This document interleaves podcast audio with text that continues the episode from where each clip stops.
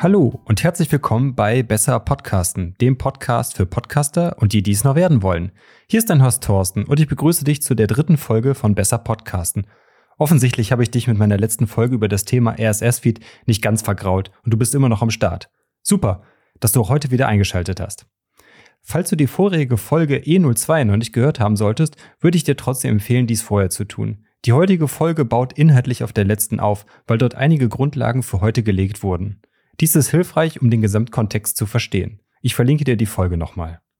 In der heutigen Folge möchte ich mit dir die Podcast-Hosting-Landschaft anschauen und dir erläutern, welche Anbieter es auf dem Markt gibt.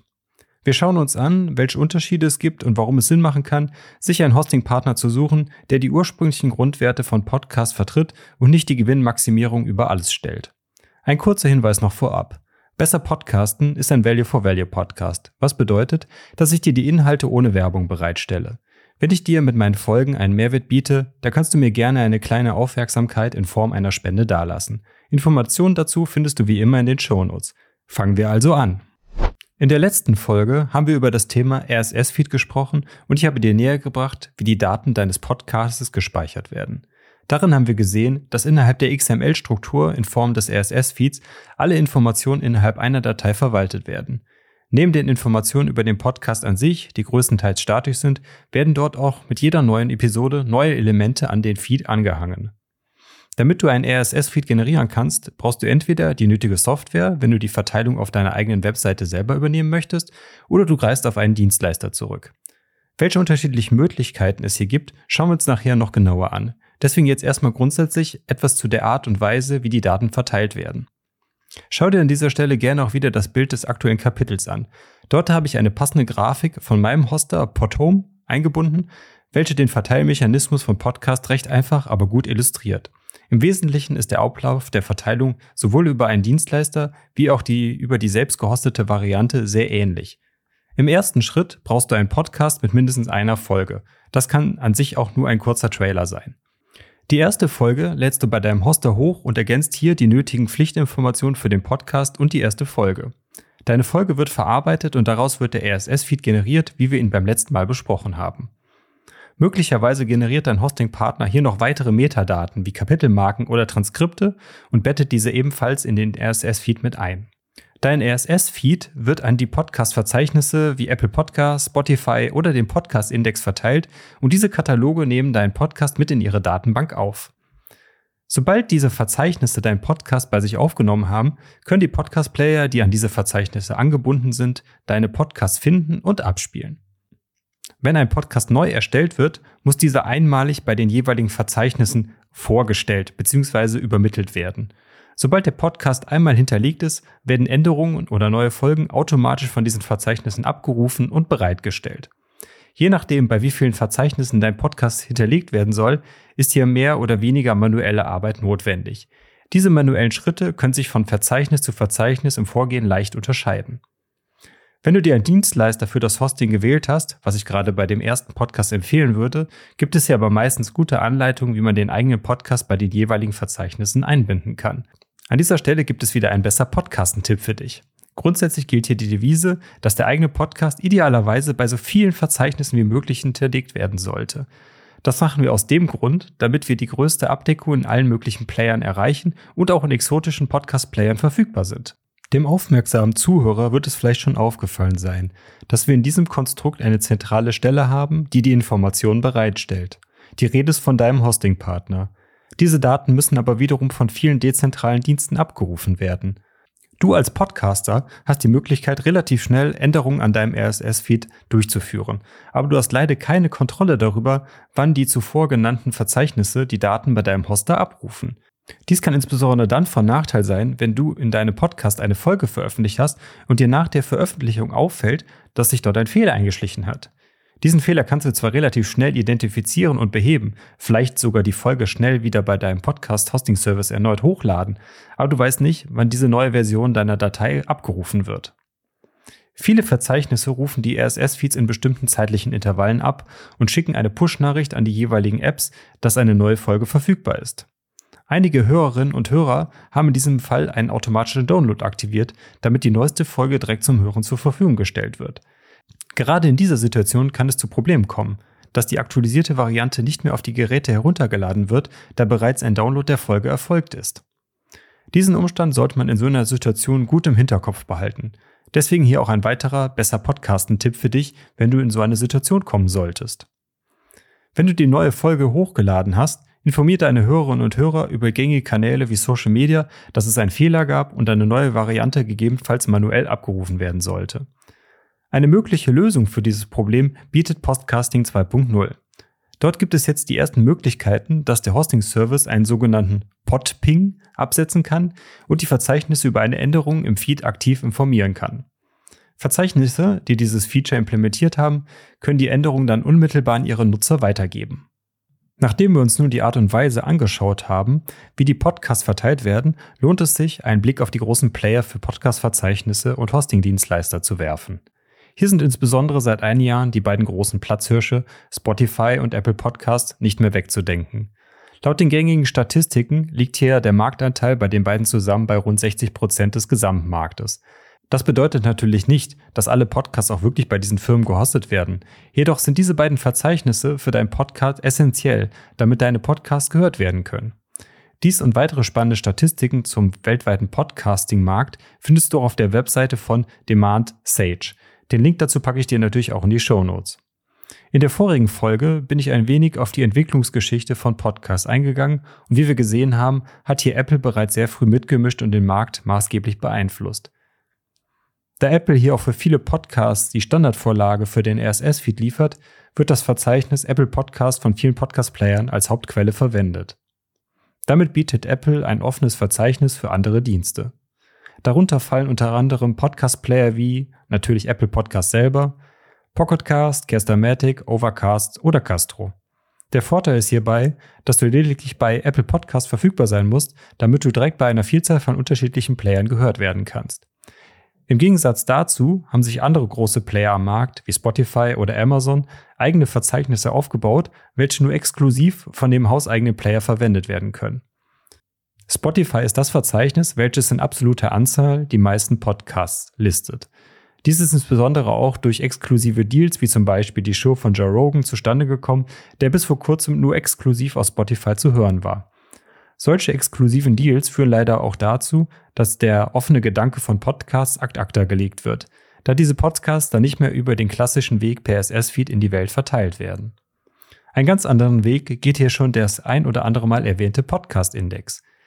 Dieses Projekt stellt eine Open-Source-Alternative zu den gängigen Verzeichnissen dar, der sich zum Ziel gesetzt hat, das offene und unabhängige Ökosystem der Welt der Podcasts zu unterstützen.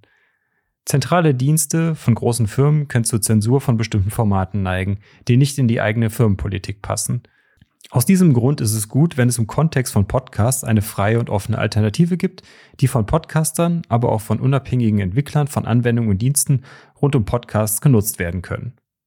Das Projekt basiert auf Spenden und ist auf unabhängige Entwickler angewiesen. Wenn du also zu dem Projekt irgendwie beitragen möchtest, schau gerne mal auf der Webseite in den entsprechenden Bereichen nach. Ich verlinke dir dazu alles in den Show Notes. Eine Spende über PayPal oder Bitcoin ist hier natürlich immer hilfreich. Um mit einem guten Beispiel voranzugehen, gehen ab sofort dauerhaft über alle Folgen hinweg 10% der Spenden an den Podcast-Index und unterstützen so die Fortführung und Betrieb des Projektes. Deswegen gibt es hier auch den dritten Besser Podcasten-Tipp für dich. Wenn du einen neuen Podcast startest, schau auf jeden Fall, dass du auch auf dem Podcast-Index gelistet bist. Dies ist wichtig, damit du über die modernen Podcasting 2.0 Player gefunden werden kannst. Häufig verwenden diese Player nämlich den Index als Quelle.